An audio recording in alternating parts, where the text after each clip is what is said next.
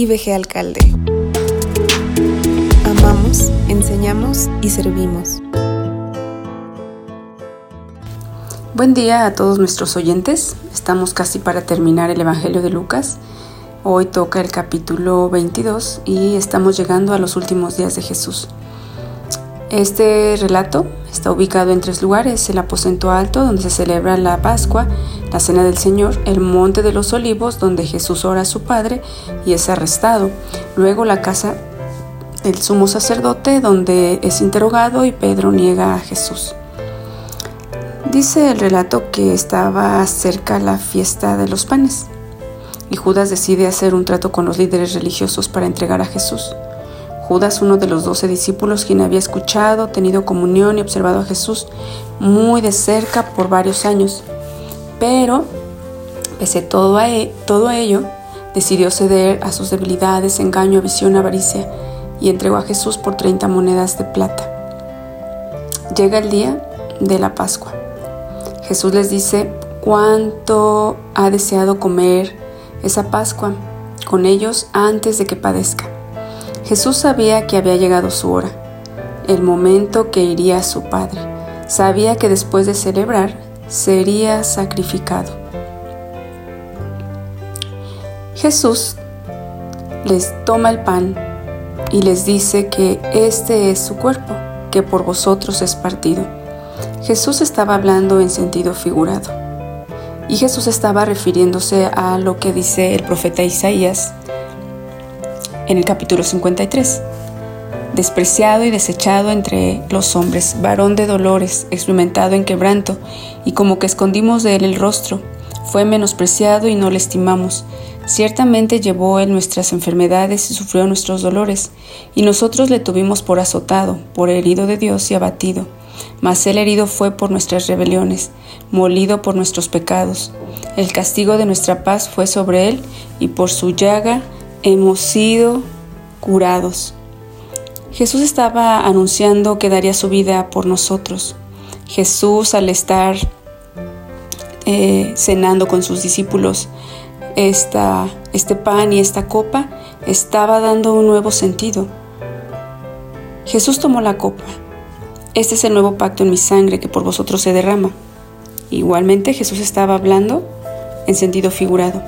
Jesús hablaba del cordero, ese cordero sin mancha, que iba a ser sacrificado, su sangre que limpiaría de pecado, su sangre que sería el pago de nuestra liberación y nuestra salvación.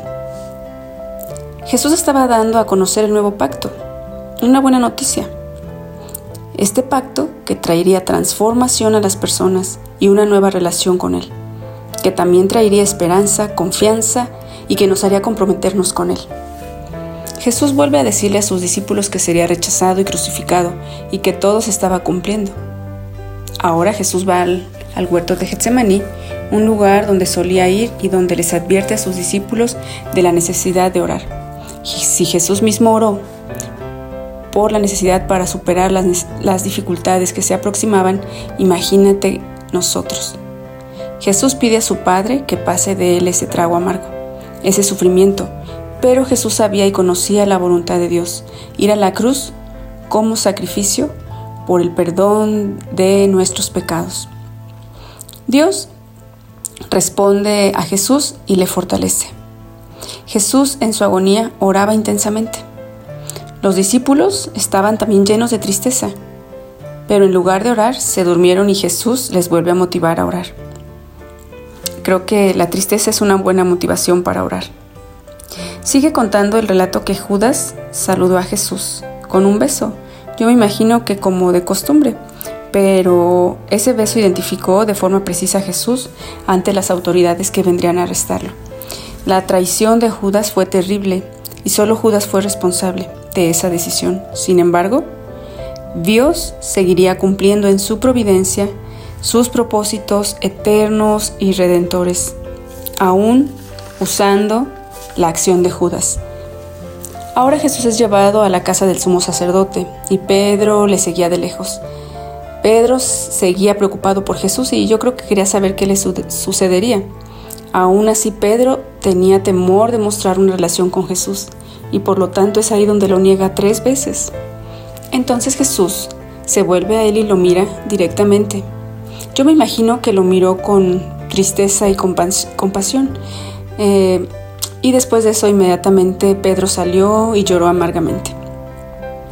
Aquí puedo ver que Pedro, aunque falló terriblemente, era leal a Jesús y lo podemos ver claramente más adelante con su vida.